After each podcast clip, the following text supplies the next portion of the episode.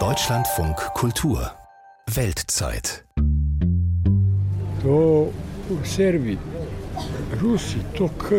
Die Serben lieben die Russen und umgekehrt. Was da in der Ukraine los ist, keine Ahnung. Wir werden sehen, wie das ausgeht.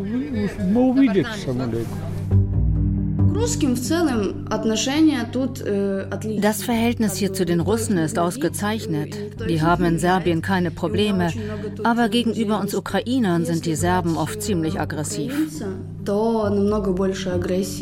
Zwei Stimmen aus der serbischen Hauptstadt Belgrad. Ein serbischer Händler, der hier T-Shirts mit Putin-Porträt verkauft und eine Ukrainerin, die nach Belgrad geflüchtet ist. Sie markieren die Bandbreite der Meinungen, die es hier gibt und die gegensätzlicher nicht sein können. Da sind die Serben, von denen 80 Prozent pro-russisch eingestellt sind. Und dann leben hier mittlerweile mehr als 200.000 Geflüchtete aus Russland, Belarus und der Ukraine. Sie sind liberal und Putin-Gegner.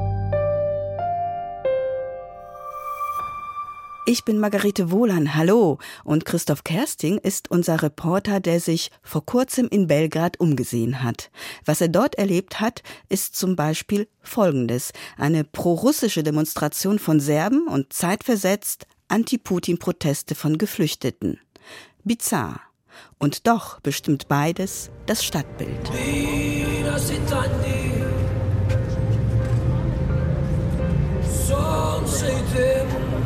Здесь происходит митинг в поддержку Украины и украинского народа, в поддержке их... Wir sind heute hier, um die Ukraine, das ukrainische Volk zu unterstützen gegen die russische Aggression. Warum ich persönlich hier bin? Ich komme aus Belarus und da klammert sich bis heute Diktator Lukaschenko an die Macht. Es stehen russische Truppen auf dem Boden von Belarus, die die Ukraine bombardieren. Ich will hier heute einfach zeigen, dass nicht alle Belarussen Lukaschenko und den russischen Krieg gegen die Ukraine unterstützen. Darum bin ich hier. Svetlana ist eine der ersten an diesem Morgen auf dem Türk Republike, dem zentralen Platz der Republik in Belgrad. Die 28-Jährige lebt schon seit zwei Jahren in der serbischen Hauptstadt. Sie habe die repressive Stimmung in ihrer Heimat einfach nicht mehr ausgehalten. Jetzt steht sie in einer größeren Gruppe von Freunden und Gleichgesinnten vor dem Reiterstandbild des Fürsten Michailo, der Serbien im 19. Jahrhundert in die Unabhängigkeit vom Osmanischen Reich führte. Der Platz füllt sich langsam. Vor allem jüngere Leute sind gekommen. Es wird Serbisch, viel Russisch, hier und da auch Ukrainisch gesprochen. Viele haben Transparente oder selbstgemalte Schilder mitgebracht mit Anti-Putin-Sprüchen. Svetlana und einige andere tragen T-Shirts mit dem serbischen Aufdruck Zajedno protiv rata, gemeinsam gegen den Krieg. Aus einer Musikanlage auf den Treppen vor dem Reiterstandbild dröhnt Musik von Okian Else, einer der bekanntesten ukrainischen Rockbands.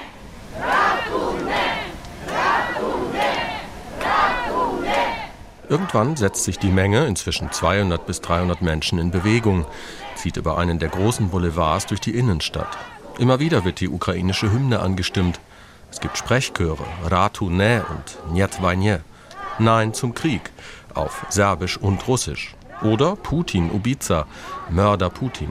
Die meisten Passanten am Straßenrand blicken etwas ungläubig auf den Protestzug mit ukrainischen Flaggen und Anti-Putin-Transparenten.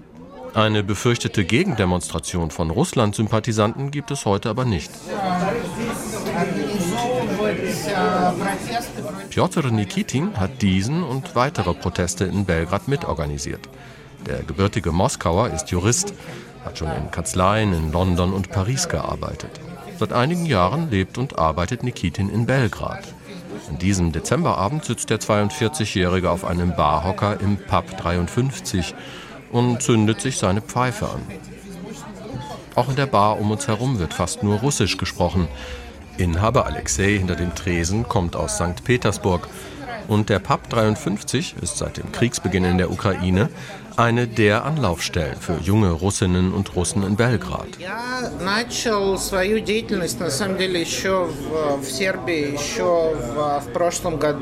Ich habe angefangen, politische Treffen zu organisieren hier in Belgrad als Nawalny in Russland verhaftet wurde 2021. Es gab auch schon vorher eine wachsende Diaspora von liberalen Exilrussen hier, spätestens seit der Krim-Annexion 2014. Am 24. Februar, dem Tag, an dem Russland die Ukraine überfallen hat, habe ich dann spontan Leute zusammengetrommelt und wir haben Blumen vor der ukrainischen Botschaft niedergelegt. Von da sind wir zur russischen Botschaft gezogen, gemeinsam mit Aktivisten aus der Ukraine, aus Belarus und hier aus Serbien, um zu demonstrieren. Aktuell ist Piotr Nikitin dabei, die NGO Russische Demokratische Gesellschaft zu gründen.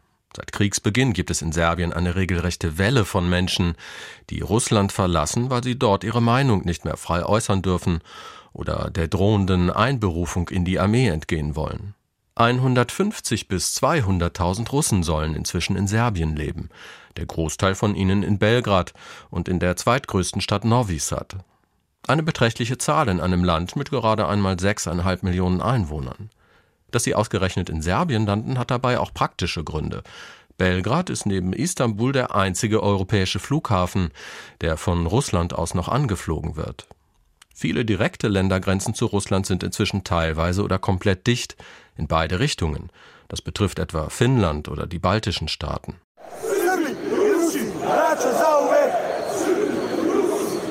Zudem gibt es eine historisch gewachsene Nähe zu Russland dem orthodoxen Brudervolk, wie es gerne heißt. Als im Februar der Angriff auf die Ukraine losging, gab es hier einige pro-russische Proteste. In einen bin ich durch Zufall geraten.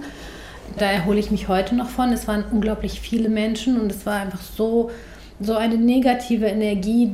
Die Masse der Menschen hat mich einfach wirklich erschrocken.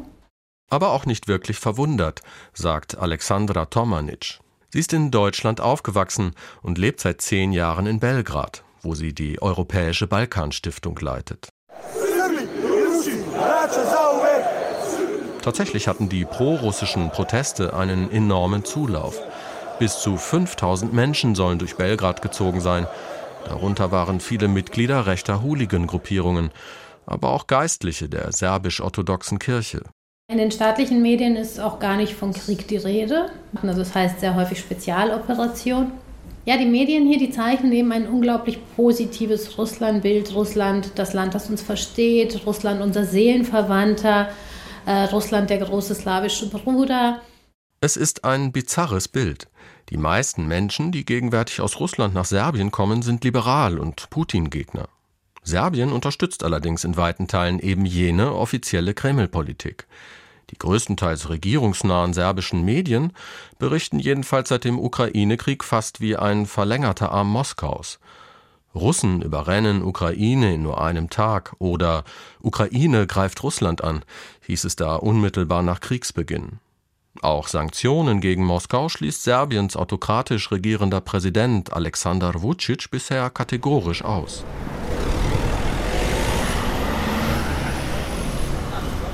Das positiv besetzte Russlandbild ist auch im öffentlichen Raum allgegenwärtig in Serbien.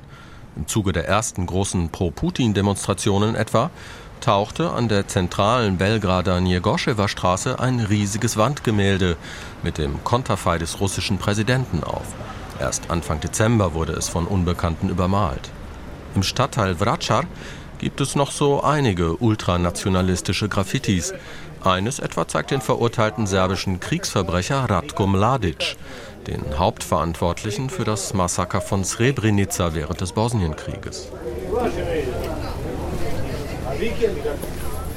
In Vracar liegt auch der größte Belgrader Wochenmarkt. Mladen Rajkovic hat die Mütze tief ins Gesicht gezogen an diesem nasskalten Vormittag. Der Mit-60er steht jeden Tag an seinem Stand, verkauft T-Shirts und Schals. Borussia Dortmund, Manchester United, Partisan Belgrad. Die Fußballmotive verkauft er am häufigsten. Aber auch seine T-Shirts mit Putin-Porträt oder dem Z-Symbol der russischen Streitkräfte in der Ukraine gingen ganz gut, erzählt er lapidar in einem Mix aus Russisch und Serbisch. Russland kommt für uns einfach an erster Stelle. Wir sind Brüder. Die Serben lieben die Russen und umgekehrt. Was da in der Ukraine los ist, keine Ahnung. Wir werden sehen, wie das ausgeht. Hemden und Schals mit Putin-Konterfei und dem berüchtigten Z auf der Brust werden auch an Touristen-Hotspots wie dem Kalemegdan verkauft, der historischen Festungsanlage von Belgrad. Eine ältere Marktkundin ist aufmerksam auf das Reportermikrofon geworden und hat auch eine Meinung zum Thema Russland. Ich bin gegen den Krieg. Schlimm, was da passiert in der Ukraine. Aber die Russen waren immer unsere Freunde. Und ich finde auch, dass der Westen, die NATO und die Amerikaner viel zu nah an die russische Grenze herangerückt sind. Überhaupt ist die NATO bis heute ein Reizthema für viele Menschen in Serbien. Die strikte NATO-Ablehnung ist häufig noch viel klarer greifbar als das positive, aber etwas diffuse Russlandbild. Und das hat vor allem mit der eigenen jüngeren Geschichte zu tun. Von März bis Juni 1999 bombardierte die NATO zahlreiche jugoslawische, vorrangig serbische Städte, um den Kosovo-Krieg zu beenden. Rund 1500 Menschen starben, darunter auch viele Zivilisten. Und Viele Serbinnen und Serben rechnen es Russland bis heute hoch an, dass Moskau sich 1999 im UN-Sicherheitsrat gegen die NATO-Bombardierung Belgrads und anderer Städte gestellt hatte. Russland, Serbien, NATO, alles Themen, die auch Jarko Dimic umtreiben. Dimic sitzt an diesem Vormittag hinter seinem Schreibtisch in einem etwas düsteren Büro in Sremski Karlovci. Die Kleinstadt in der nordserbischen autonomen Provinz Vojvodina beherbergt das Archiv der Serbischen Akademie der Wissenschaften und Künste. Und Jarko Dimic ist Chef der Einrichtung. Er gerät regelrecht ins Schwärmen, wenn er von den historischen Verbindungen seiner Heimatstadt zu Russland erzählt. Sremski Karlovci war nach der russischen Revolution 1917 etwa Außenstelle der russisch-orthodoxen Kirche und Zufluchtsort für antikommunistische Weißgardisten. Was Russland und Serbien heute vor allem verbinde, es gebe einen gemeinsamen Gegner, und das ist für den Historiker Dimic der Westen.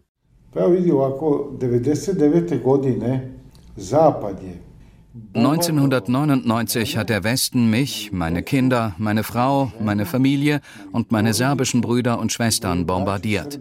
Und ja, auch alle anderen Minderheiten hier in der Vojvodina. Albaner, Kroaten, Ungarn. Wissen Sie, ich habe den Westen immer geliebt und verehrt. Ich war in Italien, ich habe Rock'n'Roll geliebt, deutsche Disziplin, all das. Am Ende ist der Westen mit dem, was er uns angetan hat, aber eine einzige große Lüge.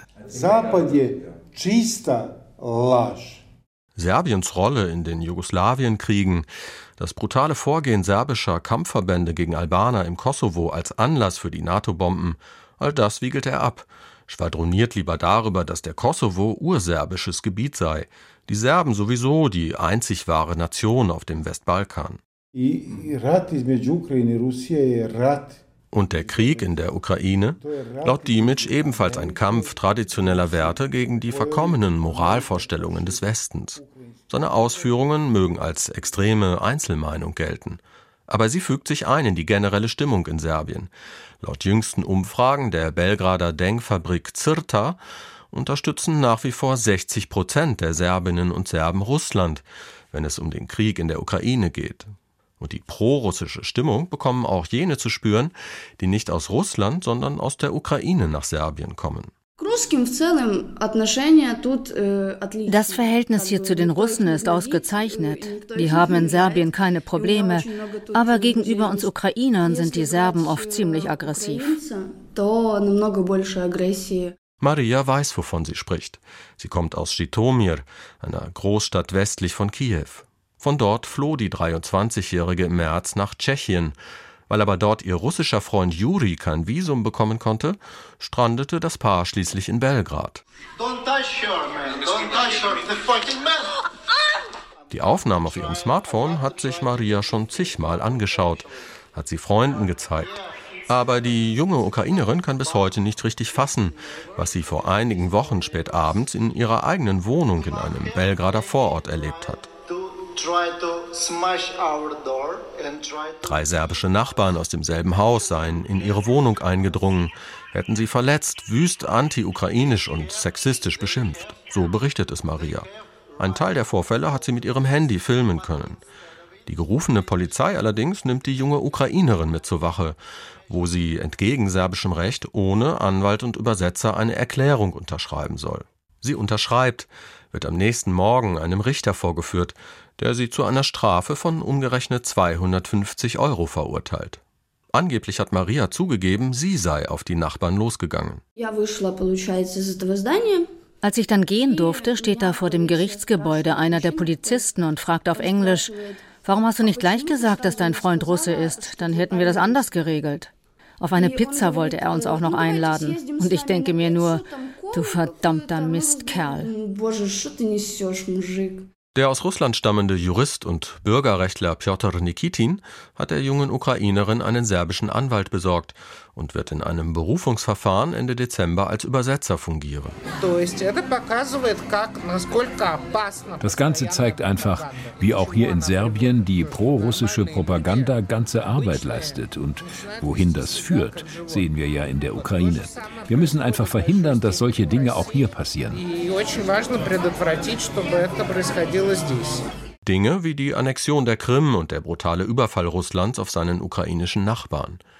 Die vermeintliche Russlandliebe in seiner Wahlheimat Serbien findet Pjotr Nikitin sowieso ziemlich oberflächlich und beschränkt. В России есть 15 городов с населением больше миллиона человек.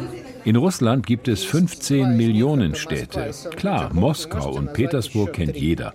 Aber ich frage öfter mal Serben hier, kennen Sie vielleicht noch drei andere dieser Städte?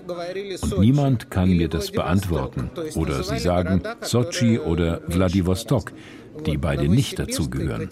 Die Leute wissen hier in Wirklichkeit sehr wenig über Russland und wahrscheinlich sprechen in Ostdeutschland mehr Menschen Russisch als hier in Serbien.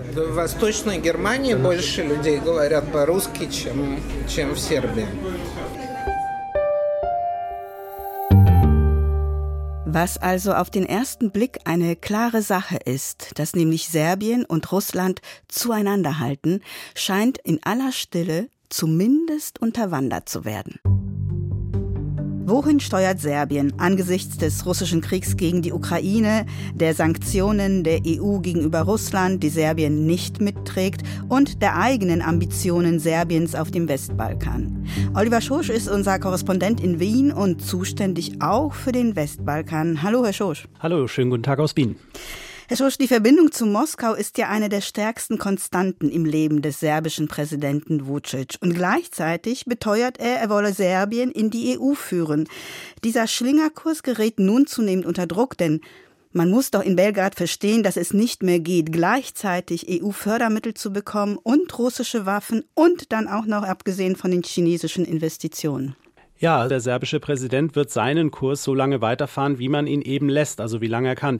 Er beteuert ja immer, dass Serbien ein völlig eigenständiges Land ist mit einer völlig eigenständigen Politik, also zu keinem Block gehörend, aber in Wahrheit schaut Vucic halt einfach auf allen Seiten, was ihm etwas bringen kann, welche Verbindungen ihn welche Vorteile bringen.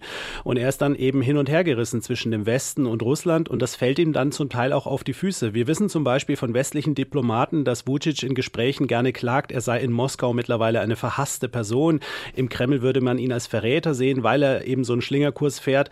Aber das Band wollen beide dann auch nicht äh, weiter zerschneiden. Vucic ist nicht so weit, dass er sich ganz auf Europa einlassen kann und sich da auch ein Stück weit fallen lassen kann. Da sagt er dann immer westlichen Diplomaten, das würde ihm sein Volk nicht verzeihen. Aber man muss eben sagen, Vucic hat in den letzten Wochen so einen gewaltigen Rechtsruck vollzogen und die nationalistische Karte gespielt, sodass diese Polarisierung da ist, dass viele Serben eben denken, der Westen ist unser Feind und Russland, das sind unsere Brüder. Hängt denn Vucic oder die serbische Regierung, hängt die immer noch so dieser Idee des Großserbischen Reiches nach? Also man hört jetzt Vucic weniger sagen, wir bräuchten wieder diese oder jene Territorien, aber es gibt schon das Narrativ des leidenden Serben. Also sie haben gelitten, da wird dann immer ähm, historisch ausgeholt in vielen Reden, das hört man immer wieder von Vucic oder eben auch von Dodik, dem ähm, serbischen Führer der Republika Srpska in Bosnien-Herzegowina. Wir haben gelitten unter der Osmanenherrschaft, unter Österreich-Ungarn, unter den Nazis im Zweiten Weltkrieg und jetzt nach den Jugoslawienkriegen hat man uns alles weggenommen. Und dann werden immer gerne zwei Gebiete genannt, die sogenannte Kraj Krajina, eine vormals überwiegend serbisch besiedelte Region im Süden von Kroatien, die von Kroatien zurückerobert wurde, wo dann eben auch viele Serben verdrängt wurden. Und dann der Kosovo, der zu Serbien gehörte und 2008 seine Unabhängigkeit erklärt hat. Sie erwähnten den Kosovo, das ist ja jetzt momentan gerade auch eine sehr angespannte Lage dort zwischen Serbien und dem Kosovo. Es gab vor zwei Tagen diese Nachrichten, dass serbische Truppen in Alarmbereitschaft versetzt wurden und militante Serben Barrikaden in der geteilten Stadt Mitrovica errichteten. Serbien zündelt ja immer schon mal, bisher zum Glück folgenlos, aber kann man sich da darauf verlassen? Also im Moment ist es so, dass wir so ein Stück weit Entspannung haben, weil immerhin der serbische Präsident an die Grenze zum Kosovo gefahren ist, sich mit Vertretern der Kosovo-Serben getroffen hat und mit ihnen abgemacht hat, dass sie die Barrikaden entfernen. Dafür hat er Zugeständnisse bekommen von der Kosovo-Regierung und auch von der EU und den USA, dass die Spezialkräfte der albanischen Regierung nicht im Nordkosovo weiterhin Serben festnehmen, die da im Aufstand sind. Also man hat so ein bisschen deeskaliert, aber weiterhin hat äh, Serbien da ein großes Interesse daran, als Schutzpatron aufzutreten für die Serben. Vucic erzählt den Serben im Kosovo immer wieder, dass sie ein gepeinigtes, verfolgtes Volk sind und dass ähm, die Regierung in Pristina, die albanisch dominierte, ihnen Böses will. Also der Streit ist da noch lange nicht ähm, beigelegt. Und das große Problem ist, was eben auch die Forderung der EU ist, dass Vucic sich da mal raushält, dass er einfach mal akzeptiert, dass das ein autonomes Land ist, was autonom regiert ist. Sie verlangen von Vucic ja nicht, dass er den Kosovo anerkennt als unabhängigen Staat, aber dass er eben anerkennt, dass er seine Finger da rauszuhalten hat. Und da gab es auch so einen deutsch-französischen Vorschlag, dass die beiden Länder so eine Normalisierung zueinander finden, aber das ist nach den letzten Ausschreitungen, nach den Barrikaden jetzt in weite Ferne gerückt. Aber das ist eben die Grundvoraussetzung, dass eben Serbien und der Kosovo sich der EU annähern. Und Serbien will sich die EU-Option trotz seiner Russlandnähe ja weiterhin aufrechterhalten. Herr Schorsch, ich würde gerne noch einmal auf die serbische Bevölkerung zurückkommen. 80 Prozent der Einwohner sind ja pro-russisch eingestellt. Da scheint auch der Krieg gegen die Ukraine nicht wirklich was zu ändern. Was ist wirklich der Grund dafür? Helfen Sie mir da. Ist es die Bombardierung 99 durch die NATO, die immer noch gärt? Oder ist es das fehlende Engagement der EU in Serbien? Oder ist es dann doch letztlich die Verbundenheit zu Russland, äh, die gemeinsame Kultur, die gemeinsame christlich-orthodoxe Kirche, so dass egal was die EU macht, Serbien immer zu Russland halten wird? Also es gibt all diese Faktoren, aber wenn ich meine Kollegen, meine ARD-Kollegen, die serbischen in Belgrad frage, dann sagen die, wir hatten vor ein paar Jahren noch eine ganz, ganz andere Stimmung. Und dann ist es ähnlich passiert wie mit Orban in Ungarn. Wir bekamen dann Alexander Vucic, einen Präsidenten, der sich ganz auf den nationalen Stolz der Nation besinnt, die äh, nationalistische Karte spielt. Und dann ist das alles losgegangen. Er hat die Medien zu einer Propagandamaschinerie umfunktioniert. Rechte Kräfte haben an Einfluss gewonnen und all das eben, um die Leute um sich zu scharen und für sich zu vereinnahmen. Und da gehört eben auch dieses Bild des Opfers dazu, dass der Westen einem Böses will. Das kann man ja auch leicht begründen, was ja Vucic auch macht, indem man sagt, die NATO hat uns ja bombardiert am Ende des Kosovo-Krieges. Man blendet alle serbischen Kriegsgräuel aus und äh, stellt es eben so dar, die NATO hat uns bombardiert, um die Interessen Interessen ihrer Freunde, der Bosniaken, der Kroaten, der Kosovo-Albaner ähm, durchzusetzen. Und dann ergibt sich eben so eine Wir gegen die Stimmung, die einem Präsidenten eben hilft, um die Leute um sich zu scharen. Und was kann man da machen? Da ist Engagement der EU in Serbien natürlich wichtig, aber es ist halt eben auch schwierig. Man bekommt die Köpfe und die Herzen der Menschen nicht nur, indem man einfach Dinge finanziert und fördert. Da ist halt einfach eine Spaltung und eine Polarisierung passiert und die ist einfach sehr schwierig zu überwinden, wenn es eben einen Präsidenten gibt, dem das ja auch nützlich ist, die Leute zu manipulieren und hinter sich zu vereinnahmen. Soweit unser Korrespondent Oliver Schosch über die serbische Haltung gegenüber Russland und der Europäischen Union und auch die ganz eigene Haltung des serbischen Präsidenten Vucic. Vielen herzlichen Dank für Ihre Einschätzung, Herr Schosch. Sehr gerne. Das war die letzte Weltzeit in diesem Jahr. Wenn Sie Lust auf mehr haben, abonnieren Sie doch die Weltzeit als Podcast und stöbern Sie ein bisschen herum. Ich bin Margarete Wohlan. Machen Sie es gut.